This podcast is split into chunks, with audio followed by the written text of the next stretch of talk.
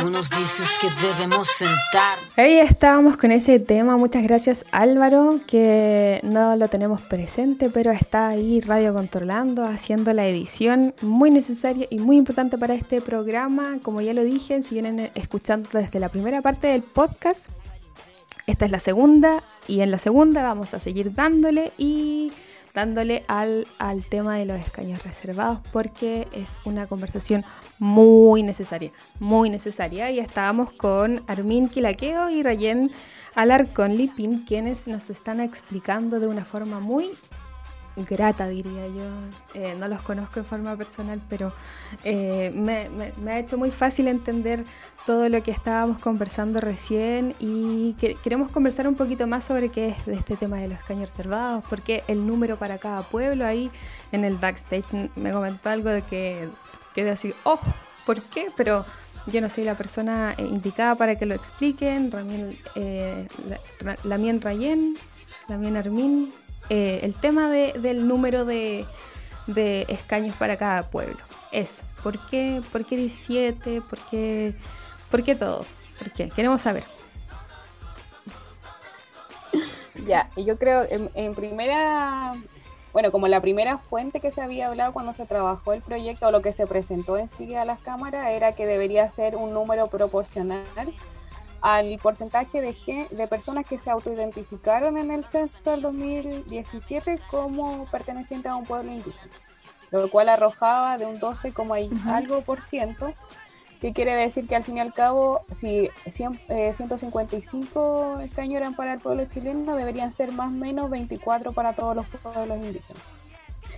Pero eh, dentro de la discusión, como ya bien lo ha planteado el Lamien, eh, van, van habiendo negociaciones, se ceden algunas cosas, se debaten algunos principios en los cuales se basan las propuestas. Entonces se habla, se aprueba 17 eh, escaños después de una negociación con, por parte del gobierno en que en un principio había propuesto 7, después 15 y llega a 17 siendo también algo muy controversial de que se aprueban 17 escaños para pueblos indígenas y se vota por separado un escaño para los pueblos afrodescendientes que están ratificados por la ley indígena, es decir, están reconocidos en el Estado, por el Estado, pero esto se rechaza en la Cámara, entonces lamentablemente hasta hoy no los pueblos afrodescendientes no cuentan con un escaño.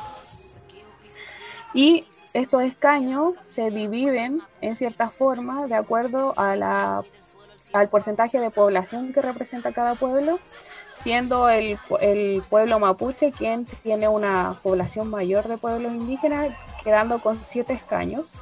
Y en la segunda mayoría es el pueblo aymara que cuenta con dos escaños y los demás pueblos con un escaño. Pero lo bueno es que se logró que cada pueblo tenga un, por lo mínimo un escaño, porque dentro de la discusión lamentablemente se escucharon a diputados y senadores diciendo de que habían pueblos que eran pueblitos y no deberían, de acuerdo a su número de, personas, no deberían representar, tener un escaño. Siento que era... Eh, Dios mío. Bueno, yo ¿Mm? ah, voy a decir algo igual, tampoco que no tiene que ver mucho con esto, pero recuerdo a una eh, persona que dijo en televisión que por qué no a los evangélicos. ¿Qué clase de discusión estamos teniendo ahí? No, no. Terrible.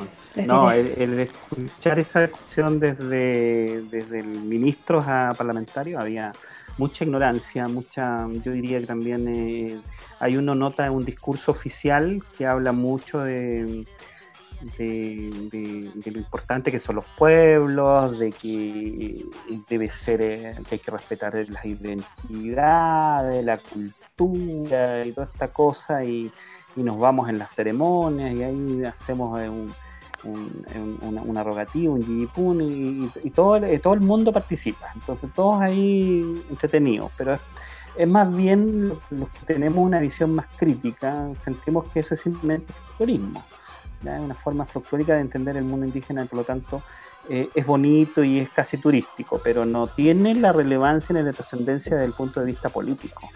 Entonces ahí, ahí se complica la cosa. Entonces esta, esta discusión que hubo ahí finalmente eh, uno la puede, la puede fijar en, en, una contienda desde lo mayor, porque aquí lo que se está en juego finalmente aquí hay que tener una cuestión clara. Uno tiene que poner los pies en la tierra. Aquí hay ciertas realidades que uno tiene que develar. no, no podemos estar en la ingenuidad. Eh, se nos permite estar en, en, este proceso constituyente porque no era, no era políticamente correcto dejarnos fuera. O sea, es como decir hoy día eh, de desconocer el tema de la paridad de género, por ejemplo. Ya eh, en muchas instancias hoy día es como es como es de una moda hablar de género, la moda ser eh, feminista en muchos casos, discúlpenme que, se lo diga de una manera muy crítica, pero, pero, tiende a ser así. Yo veo mucha gente que lo hace por, por, por aparecer ¿eh? y no, no por no, Claro, pero más que... Entonces, más que moda para que no sea juzgado el ambiente tiene que ver con que es políticamente correcto ser feminista. Sí, sí, sí, lo, digo, lo digo peyorativamente, no, no, no, no, no, no es que digo, yo, yo, yo respeto, yo creo que esto, el tema de género es una cuestión que debe haberse dado mucho tiempo antes, o sea, es algo que nos, nos arrastramos desde una, cultura machista, patriarcal, y, que no y que, responde a esa lógica. Entonces estamos tratando de, sacarnos eso encima. Yo estoy muy de acuerdo con eso, pero también siento que a veces se utiliza de una manera que no que, parece más bien más para parecer bien, para quedar bien, como uno diría. Entonces, ah, queda bien porque habla bien de eso, pero en el fondo no es una cuestión que tenga una convicción de eso. Lo mismo pasa con el mundo indígena. Nosotros no, los, es, que no podemos dejar fuera a los indígenas, no podemos dejar fuera a los pueblos, nuestros pueblos originarios. Entonces, pero eso, ¿qué significa? Significa daba lo mismo cuánto, daba lo mismo que, entonces eso, eso molesta mucho, sobre todo cuando uno ha trabajado, cuando uno siente realmente que esto no es cualquier cosa. Primero porque debería haber sido, debería ser considerado más bien un acto de reparación, no una dádiva ni una limosna, es un acto de reparación desde una, una larga tradición de exclusión que han tenido los Entonces, esto hoy día es un acto de, reparación en ese sentido. Y lo segundo que tiene que ver con eh, efectivamente que eh, lo que se va a jugar en la constituyente son temas de enorme envergadura. Por ejemplo, solamente para nombrar uno, el rol del Estado. Evidentemente el rol del Estado va a ser un, eje central de la discusión. Y en ese sentido, eh, el tema indígena y hay que ser honesto en eso, no es un tema trascendente para la constituyente, para la sociedad chilena. Es un tema de alguna manera menor. Va a ser importante o va a ser complicado cuando se, ese tema menor, el tema indígena, vaya de alguna manera a, tener alguna incidencia en cuestiones, por ejemplo, como el derecho de propiedad diferenciado. Cuando se discute el derecho de propiedad, cuando tengamos un derecho de propiedad que responda también a esa otra forma de tenencia de la tierra o de los territorios de los pueblos indígenas, va a entrar en conflicto con el, modelo económico, con el, derecho a propiedad consagrado ahí, o la lógica y la ideología de la propiedad privada, ahí va a ser un, tema conflicto. Pero no va a ser conflictivo cuando tenga que ver con el derecho lingüístico, pues, digamos las cosas como son. El derecho lingüístico no le va a interesar a, a la élite empresarial se recoja, pues eso lo van a dar así, te lo van a dar así de una manera muy... Entonces, cuando se estaba peleando por el número de constituyentes, lo que se estaba haciendo el cálculo político, ¿cuántos son tuyos y cuántos son míos? Entonces, si yo te doy 23, ¿cuántos de esos 23 van a ser míos? 24. ¿Cuántos de esos 17 van a ser míos? Entonces, como pareciera la lógica que el oficialismo y la derecha en este país pensó que más bien todo el indigenismo en general, el mundo indígena, es más bien centroizquierda. Entonces dijeron, entre más damos, más probabilidades que la centroizquierda tenga mucho más. Y como tan disputados los temas ahí trascendentales, va a ser eh, uno más, uno menos, hay que disputarlo. Y esa fue la lógica de fondo. O sea, no me vengan con otro cuento, o sea, no, no, no, no quedemos en la... Porque no hay ninguna otra razón para un número distinto porque el número, a propósito de lo que dice Rayén, que se había sacado originalmente a partir del censo del 2017, respondía a la lógica de la autoidentificación. En 2017, cuando nosotros se nos preguntó, nosotros nos autoidentificamos como perteneciente a un pueblo determinado. Y eso da 12,8% de la población. Y el ser 12,8% de la población te da un número de 23, 24 escaños sobre los 20, de los 155. ¿Y por qué sobre los 155? Eh, Porque los que firmaron el acuerdo en noviembre sabían que había que hacer caños reservados y los caños reservados no pueden integrarse dentro de la lógica de la totalidad de los constituyentes. Por algo son escaños reservados, tienen una lógica distinta, tienen un mecanismo distinto de elección. En todos los países del mundo ha sido así. Entonces, claro, pero aquí la discusión se diluyó en una contienda entre cuánto me da y te doy uno, me doy, no, 17, no, 15. Y quedó en eso. Entonces, para aclarar un poco. Como siempre ahí el, eh, insisto, siempre van a ser opiniones personales, pero como siempre ahí el chileno haciendo el cálculo, ya sea con las notas, ya sea con, con el fútbol, ahí, cuánto me falta para, cuánto me falta para y no por un bien común. Qué terrible Dios mío. Hay algo que, nos eh, comentaba ahí en el backstage, como ya lo dije, que es el tema de, cómo se eligen los escaños reservados.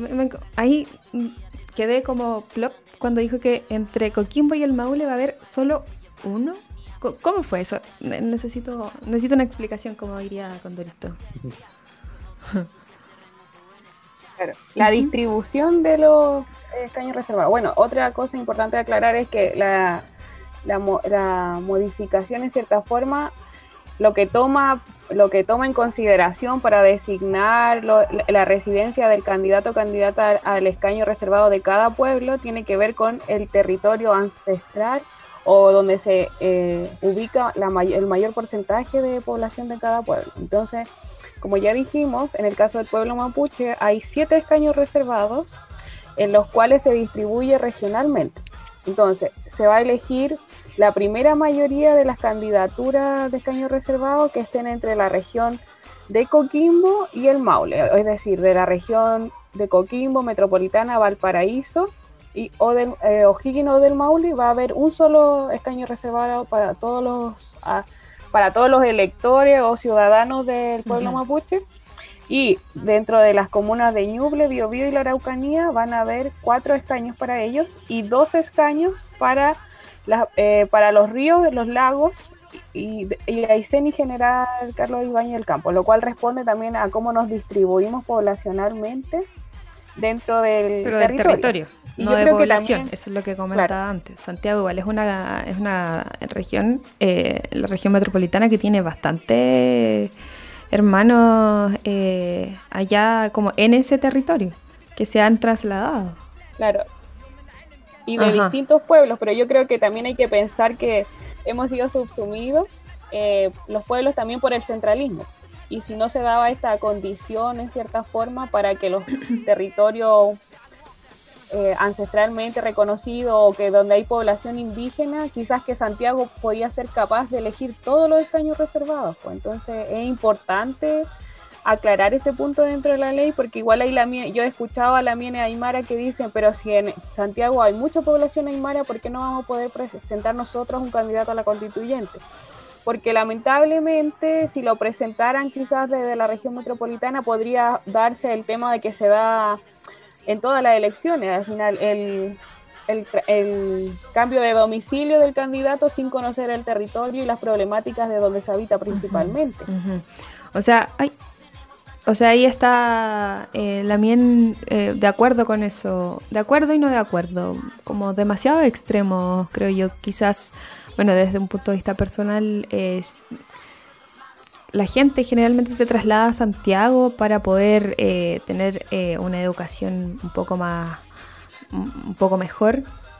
la gente de Santiago entiende un poco más de, de lo que entiende la gente de los territorios. Entonces, claro, ahí hay un para mí, para mi gusto, un, desazón dulce y agrasa entre, entre las personas que entienden mucho y no se quieren eh, como aprovechar de la situación y las personas que están quizás en los territorios que no conocen mucho y siguen a alguien que quizás sí se quiera aprovechar un poco de la situación, pero ahí ya es una eh, un asunto más personal de, de, eso. Esperemos que las personas que, que sean electas, ¿cierto? Y, como dijimos, hasta el 11 de enero tienen como plazo para poder presentarse, bueno, de acuerdo a este, inscribir, la candidatura para después hacer lo que explicaba en la mina Armin, que esto, escogerlo de acuerdo a cada... Ahí no se sabe todavía cómo es ese proceso de, de por ejemplo, yo, Catherine Yanco, eh, ¿A dónde? ¿A quién?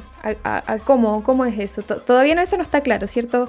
Eh, ¿Cuál es mi territorio? ¿A quién puedo escoger? ¿Tengo que pertenecer a alguna, alguna agrupación para poder votar por un candidato? ¿Me puedo inscribir en algo? Sí, ya, lo que pasa ahí es que el, tenemos, a diferencia de lo que le va, le va a suceder a los, a los, ¿cómo le, eh, a los constituyentes de la sociedad chilena, eh, efectivamente nosotros tenemos hoy un margen distinto porque eh, los candidatos, nosotros vamos a poder votar por, por más allá de los que nos correspondería por distrito, sino que lo vamos a hacer a través de pueblo. Entonces yo tengo el derecho de votar por el, por el candidato de la nómina de los candidatos que existan del pueblo mapuche, por ejemplo, y los aymares le va a ocurrir lo mismo, y los, y de los, restos de los pueblos también. Entonces, eh, hay una diferencia. Ahora, eh, lo que no estaba, eh, estaba con esto de, lamentablemente que se nos va a obligar a que, que no era una condicionante antes, pero ahora vamos a estar obligados a que si no estamos registrados como, como, como miembros o con el famoso certificado a través de este padrón que van a realizar, que, le van a sacar de distintas fuentes, que no son muy fiables muchas de ellas. Eh, si yo no aparezco en este, porque eso eh, lo va a publicar ante el server eh, con, previo a la, elección, va a ser una, va a publicar de alguna manera una especie de, de, padrón borrador o una, un padrón pero eh, si yo no me veo ahí eh, reflejado, voy a tener la posibilidad de, a través de la misma CONADI, poder eh, sacar esta certificación y por lo tanto pasar automáticamente a ser parte del, de ese padrón, completarlo, o a través de una, de una, de una medio, a través del mismo CERVEL, a través de la clave única, voy a poder hacerlo de manera telemática. Entonces, en definitiva, se supone que antes de, la, elección eh, va a existir un padrón donde efectivamente debían estar todos los eh, miembros de los pueblos eh, originarios que se hayan que estén identificados y reconocidos por el Estado en su calidad de, de indígenas. Entonces, será esa la condición para poder votar. Entonces, si yo no estoy en ahí, no estoy en esa nómina y yo quiero ir a votar en ese día de la elección, yo no me lo van a impedir si yo no aparezco en esta nómina. Entonces, lo que no estaba antes, lo que no estaba dado antes, ahora, eso es una arma de doble filo, porque, porque podría darse que después te dijeran, mira, de los eh, dos millones y tanto, que dos millones ciento cincuenta y tantos mil personas que se autoidentificaron en el censo del 2017, hoy día los que votaron y los que pudieron hacer, primero los que se eh, los que están en este padrón son menos, ya, ya son menos, y aún menos los que votaron, imaginemos que son 100.000, 200.000, que pueden decir posteriormente, bueno, si usted quiere algún espacio de representación, por ejemplo, escaños reservados para el futuro Parlamento o el futuro Congreso, que también es una forma de participación, que se da en muchos países también, donde hay escaños reservados permanentes en el órgano legislativo, te van a decir, bueno, pero usted va a tener que votar los 200.000 nomás, porque los otros son una, una, una, ilusión, o sea, no eran los que ustedes me estaban diciendo. Entonces eso podría ser una, una, una jugada que nos quieren hacer ahí para, para bajarnos mucho más el número de, de, electores y de representantes de los pueblos que tienen derecho a manifestar eh, a través de sufragio su opinión. Yo, ahí, todavía me queda cómo, cómo se va a resolver esto. Y esto ha sido porque históricamente en Chile no ha existido una forma eh, sistemática de o, canal, o institucionalizada de canalizar las orgánicas indígenas y tampoco la forma de manifestar su voluntad colectiva. más allá de la elección que tenemos de los, de los consejeros de la CONADI, que uno le pregunta después a las bases y nadie votó por ellos, pero bueno, son bastante delegitimados. Pero en general no tenemos ese mecanismo. Claro, y no tienen y los consejeros de la CONADI no tienen una incidencia real en el desarrollo de las tomas de, decisiones del legislativo, ni tampoco mucha dirigencia respecto a la política pública que hace el gobierno de turno. Sí, no, sí, hay, hay, bastante que decir. Eh, uf, Eh, un tema un poco delicado el tema de la CONADI. Pero bueno, eh, qué, qué, interesantes aclaraciones. Esperemos que quienes, quienes nos están escuchando les esté quedando muchísimo más claro. En lo personal a mí me está quedando bastante más claro. Ya se viene la última parte de esta interesantísima conversación que estamos teniendo con Armin Quilaqueo y Rayen Alarcón Lipin eh, que nos están explicando todo este proceso muy importante para los pueblos originarios que se viene, pero por lo pronto los quiero invitar a una nueva canción eh, para ya después tener la última parte de esta interesante conversación. Así que nos, recuerden que nos escuchan por aerradio.cl.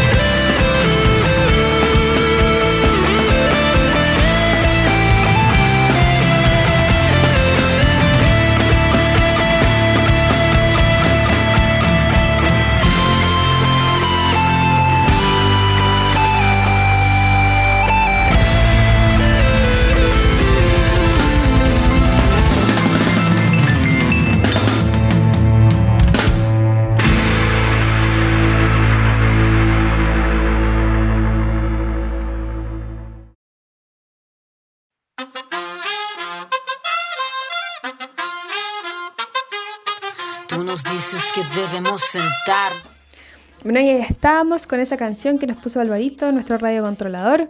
Y ahora se viene la última parte de, este, esta interesante conversación, como ya le he dicho cada vez que volvemos de, alguna canción o de algo, eh, con Armin Quilaqueo y Rayen Alarcón Lipín, dos eh, grandes representantes ahí de las leyes eh, y pronta representante de las leyes ahí, pero ya vamos súper bien en camino. No sé, no sé, yo es una opinión personal, pero ya estamos bien. Estamos hablando de, alguien que sabe, eh, así que me parece que es una buena ventana para, poder conocer, como siempre digo, nuevas voces en, estos temas tan complejos que, muchos de nosotros no comprendemos. Y estábamos conversando un poco de, los escaños reservados, de, de cuántas eh, escaños están para cada pueblo eh, en, la conversación anterior de antes de irnos a la canción. Y algo que de lo que comentaba la Mina que, me quedó dando vuelta y que quisiera aprovechar de preguntarle en estos últimos minutitos que nos quedan. Eh, nos comentaba que va a haber como un padrón entre las personas registradas con el certificado de la CONADI, los registros de asociaciones, etcétera, etcétera. Pero ¿qué pasa con la persona que no tiene este certificado, no pertenece? a alguna asociación, no ha tenido ningún beneficio en calidad indígena eh, y quisiera ser parte de esto, quisiera escoger algún representante ahí. ¿Cómo es ese, ese proceso? ¿Va a tener que hacer algo? ¿Puede hacer algo realmente o ya, ya no? ¿Cómo es ahí el, ese proceso? Con respecto a la pregunta, eh, va eh, particularmente al padrón electoral especial que se va a elaborar para la votación de los escaños reservados, que fue como salió del Congreso, después de una larga discusión, ya que se había planteado en un principio que fuera a través de la auto-identificación, es decir, que nosotros llegáramos al día de la votación como cualquier otra persona y ahí en ese minuto hiciéramos valer nuestra pertinencia, que en cierta forma es lo conforme a estándares internacionales de derechos humanos como se debería haber legislado. Pero eh, lamentablemente del Congreso salió la realización del padrón electoral que va a ser realizada por el CERVER, donde a los parlamentarios y al gobierno se les hizo ver lo complejo que es este sistema y las barreras de entrada en cierta forma que ponen a los pueblos indígenas para poder ejercer su derecho a voto diferenciado en escaños reservados, ya que como muy bien dices tú, Lamien, ¿Qué pasa con aquella persona de que no, esté, no, no, no, salga en el padrón o no haya sido en algún momento parte de las fuentes de las cuales se va a basar el CERVER para elaborar el padrón especial? Entonces, con respecto a esto, hay que tener claro que al día de hoy no hay padrón especial indígena, ya que el, en cierta forma los registros que tiene la CONADI no cumplen con estándares eh, para la votación sino cumplen otras funciones más que nada con verificación de datos para becas o beneficios estatales. Ese es el fin de ese registro. Entonces el CERVEL en cierta forma está en proceso de elaborarlo y este lo tiene que tener 80 días antes de la votación. Y para aquellas personas que no aparezcan en este padrón va a haber un mecanismo en cierta forma de solicitar la incorporación a través de eh, una declaración jurada, eh, ya sea ante el CERVEL o ministros después, como son dentro de las municipalidades, un, un notario, y la ley también hace mención en que las municipalidades podrán disponer recursos para la masificación de esta información y en cierta forma hacer más accesible a los y las eh, personas que quieran votar, ser parte del padrón de personas indígenas para eh, que se puedan incorporar, ya que hay que entender que también las realidades territoriales son diversas. En el norte las distancias son muy largas a las ciudades, donde hay notaría, donde se encuentran los lugares de información más directos, no así como en la ciudad, porque es más fácil. Claro, claro, entonces ahí se está viendo esa posibilidad de, de como me decías tú, de, de eh, registrarse bajo ante notario. ¿Qué, qué terrible que siempre haya que estar como verificando que uno es o no es. Y lo que les comentaba antes, menos mal que no es, que yo ya tengo mi certificado, porque a mí siempre, tan alemana como dijo la Ramien, la, la Rayen, uno tan alemán, no se le nota el... No, qué mentira. Pero bueno, de hecho a mí me lo decían como casi piropo, así como, oye, usted no parece indígena, qué, ah, qué bueno. O tu apellido no se ve tan feo, dicen. Claro, otra, otra lucha del feminismo indígena que tenemos que dar, pues al fin y al cabo también hemos sido marcadas por decir, medir la belleza en rasgos occidentales y no medir desde la propia Sí, sí, qué terrible, qué terrible eso. Bueno, esperemos que, sean eh, importante y que las personas que se elijan eh, velen por todo esto y no solamente por, por las, las eh, lo que decía adelante, e, eso de que va a ser como cuántos son míos y cuántos son tuyos de los que podemos manejar nosotros grandes cosas, no lo voy a decir nada. A ese, a ese respecto hay que decir bastante, ¿ah? a propósito de lo que a quienes vamos a elegir. Yo creo que nosotros en particular con Rayen, con Rayen, estamos en esta campaña de concientizar. Muy importante campaña. Concientizar de que no debemos eh, replicar o volver a repetir las mismas prácticas son yo creo que un, un, mal antecedente de lo que ha sido el movimiento indígena en general. Muchos de, de los dirigentes eh, eh, que hoy día rajan vestiduras, ¿cierto? Señalan que el, Estado es el culpable de todo. Eh, muchos de ellos han tenido alguna vinculación con el Estado, ya han sido parte de alguna instancia de un órgano público y por lo tanto han estado en, la posibilidad de, decidir ciertas cosas. Y eh, a mí me da, lamentablemente hoy día aparecen como defensores de la, de las demandas indígenas y de los intereses de los pueblos indígenas. me parece que eso es bastante impresentable. Entonces lo que nosotros estamos en esta campaña es hacer conciencia en términos de, tener cuidado a quienes elegimos. Hay que tener cierto grado de, de, yo diría, de, pasarlos por un sedazo, ¿cierto?, de, a, los famosos candidatos, porque se van a presentar muchos candidatos, eh, teniendo claro lo primero, que lo importante es que no tengan, eh, nosotros estamos con la idea de que ojalá no tengan vínculos con partidos políticos, no tengan militantes, ojalá no sean militantes de partidos. Porque si los ni partidos, ex militantes. Ni ex militantes. Y que si algún partido político quiere, les interesa el mundo indígena, bueno, que lo coloque dentro de la nómina de, de sus candidatos a constituyentes. Si ellos tienen la posibilidad de hacerlo. Entonces, si quieren tanto, bueno, ahí tenemos más constituyentes. Entonces no vamos a tener 17, sino que probablemente vamos a tener 30 o 25, los que sean. Entonces que se agreguen y no que mm, de alguna manera limiten los que van a ser eh, elegidos a través de estos escaños reservados. Eh, porque la idea de que quienes sean electos de los escaños reservados representen genuinamente los intereses de los pueblos tengan vínculo con las comunidades, ¿cierto? Que las comunidades tengan la posibilidad de patrocinarlos, como es, está establecido en la ley. Espero que los que se vayan a inscribir con este número total de 120, en el caso del pueblo mapuche, 120 firmas, eh, espero que, sean los menos. ¿ah? Yo, esperaría que fueran los más, eh, los que tengan el patrocinio de a lo menos tres comunidades o cinco asociaciones indígenas si, pueden sean más, mejor todavía, pero que las comunidades eh, deliberen internamente a través de dinámicas propias, qué eh, requisitos le van a exigir a este candidato y qué compromiso va a existir. Que no quede una carta abierta de que digan y hagan lo que quieran Eso es lo que nosotros tenemos que cambiar. Vínculo, de ahí un poco el concepto que me gustaría que desarrollara después eh, en términos de qué lo que esperaríamos nosotros de que fuera un mensajero. ¿ya? No, tenemos, no podemos caer en la lógica del representante que tienen hoy día las, las distintas eh, autoridades electas, que tú las eliges, y bueno, si se portó mal, como te dicen muchos, bueno, usted tiene la posibilidad después de la vuelta del, ciclo, ¿cierto? Que eh, usted eh, decida votarlo o no a ese mismo candidato. Yo creo que no podemos caer en eso. Nosotros tenemos que tener un vínculo, debe ser una, una participación activa de las comunidades en este proceso. Entonces, por ejemplo, que cada vez que se tengan que tomar decisiones importantes, este representante no lo haga sin consultar la voluntad de su representado. Por lo menos. Que tenga, por ejemplo, reuniones quincenales cada 30 días, porque esto va a ser un periodo por lo menos que se va a extender por un año, la, la, la vigencia de la constituyente. Entonces en ese periodo no puede haber una desvinculación.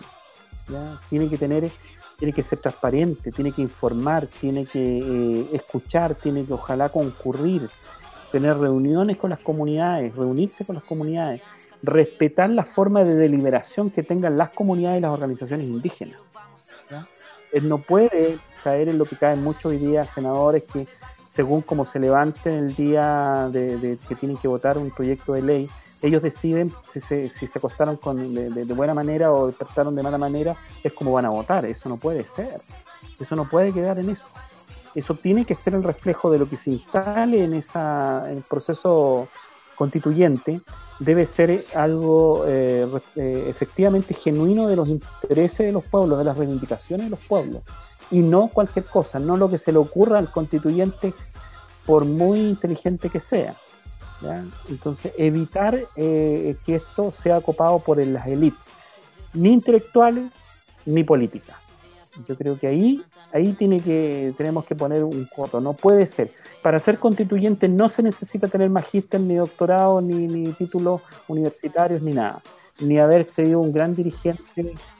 Sí, por supuesto, porque eso no necesita, tú puedes tener un equipo detrás, un equipo trabajando, tienes que tener a tu gente trabajando. Eso es un diálogo con las personas, con las comunidades. Ahí es el punto que nosotros queremos hacer con Rayel. No sé si me escapa algo, Rayel, tú puedes complementar. No, yo, eh, yo creo que eso es importante lo que dice. Al fin y al cabo, lo que viene a rescatar el proyecto, bueno, como en un principio de la finalidad que tiene, es en cierta forma respetar las lógicas un poco territoriales de como visión y organización política que tienen los pueblos indígenas, bueno, y en este caso sobre todo el pueblo mapuche, en el que al fin y al cabo las decisiones se toman en conjunto y buscando el bien del colectivo y con mucha deliberación, mucha conversación. La Lamien, no porque la Lamien hable solo mapudungún o viva en un lugar apartado, su, su opinión va a ser menos válida. Si no se escucha y se delibera y se toma una una decisión en conjunto. Eso es importante para que en cierta forma funcionen los caños y ahí hay una doble labor tanto para nosotros yo creo que hay labores para todos los rangos etarios. Nosotros los jóvenes que ya en cierta forma hemos adquirido conocimiento del mundo Winca y somos capaces de ponernos a la par argumentando con ellos, tenemos una labor súper importante en informar y empoderar a las organizaciones indígenas y, a los, y al pueblo al cual pertenecemos. Tenemos que en cierta forma retribuir la lucha que dieron nuestros ancestros para que nosotros llegáramos a estudiar a las universidades y ahí tenemos, lamentablemente hay generaciones que no han hecho esto. Y como muy bien dice Lamien, lamentablemente los pueblos también existen elites, como habla el pueblo mapuche, hay un, un men, personas que tienen mucho y se quedan ahí, no bajan, no hacen, no, no crecemos colectivamente. Y yo creo que es importante, como decía Lamien, la idea de Huerquén que nosotros queremos plantear y poner en la palestra, de que quién es el Huerquén, es un mensajero de la comunidad, es decir, no habla desde lo individual, sino habla desde lo colectivo y tampoco tiene que tomar una decisión mirándose a sí mismo, sino tiene que tomar una decisión en conjunto. Es decir, yo voy, comunico lo que dice la comunidad y si a mí me dicen toma una decisión acá, no, pues yo con, de acuerdo a mis principios propios de mi pueblo, tengo que deliberar con ellos cuál es la mejor decisión para todos, porque la visión del joven, del niño, del anciano, va a tener una perspectiva mayor que la que puede tener desde el mundo Winca cuando se representan intereses particulares. Qué importantes aclaraciones, qué importantes declaraciones y qué importante lo que están haciendo este proceso de concientización, ¿cierto? Eh, qué bueno que hayan eh, participado conmigo eh, en este programa de concientización, de que, no sé, compártanlo, no porque sea este, este programa en particular, sino que porque eh, necesitamos que la gente sepa todas este tipo de cosas antes de, que, sepa lo que, de qué se trata, que sepa que, cuáles son sus posibilidades. Eh, muchas veces mi papá antes me decía así como, no, es que yo no sé y no puedo hacer nada. Eso es lo que estamos tratando de evitar con estas cosas. Cada eh, después del 25 de octubre quedó claro que todos tenemos algo que decir, todos tenemos participación y todos podemos ser parte de esta nueva constitución, pero eligiendo muy bien a las personas que nos van a representar, ya sea de pueblos originarios o ya sea de, la, población chilena o etcétera. Entonces, muchas gracias, eh, Lamien Armin, también Rayen, por haberme acompañado, frente en Mañún, por, por el tiempo. Este fue un programa especial. Eh, muy largo, muy extenso, pero muy necesario para, para, esta conversación, para que, para que se entienda lo que es el proceso que se viene, cuáles son las posibilidades de cada uno, que es súper importante eh, conocerlas, difundirlas, así que a todas las personas que nos están escuchando, que si tienen alguien, no sé, eh, aprovechemos que este es un programa que es a través de internet, que va a quedar un registro, que va a haber un Spotify, que va a haber un podcast que pueden compartir y que lo van a poder reproducir cuantas veces quieran y de donde estén a través de esas plataformas porque eh, es información importante. No solo porque sea un programa de una radio particular, sino porque es una información importante para que las personas la puedan compartir.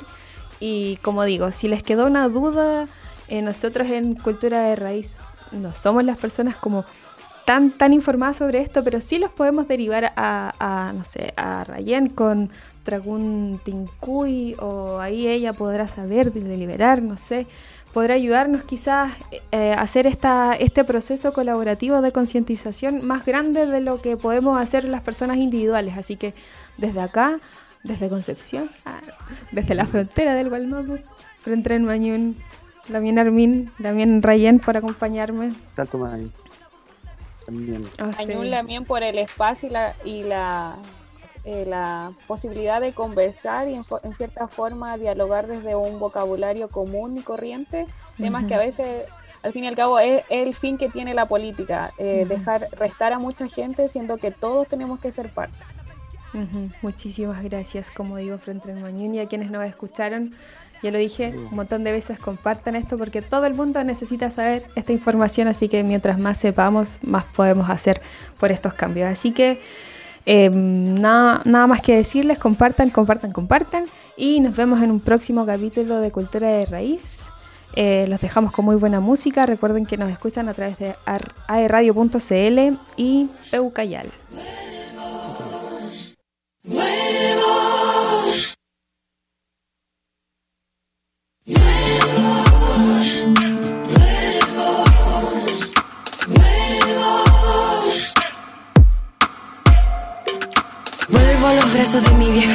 Frío tengo. Vuelvo a buscarme en tu mirada cuando no pretendo. Cuando estoy cansada. Y antes de saltar vuelvo, pa' que me des un besito en la frente y vuelvo, y vuelvo a ser valiente, desorientada en la masa, espero a que vuelvas, a que vuelvas y me encuentres, porque volver es amar intenso, volver, volver es amar de nuevo. Yo vuelvo, repito, repito y vuelvo, porque volver es amar sin espacio ni tiempo. Te amo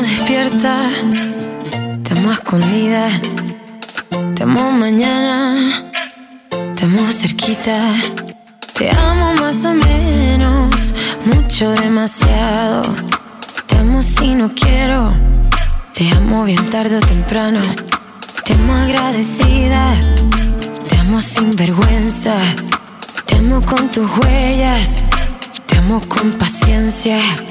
Te amo en silencio, te amo con canción. No sé si amarte es bueno no amarte es mucho peor.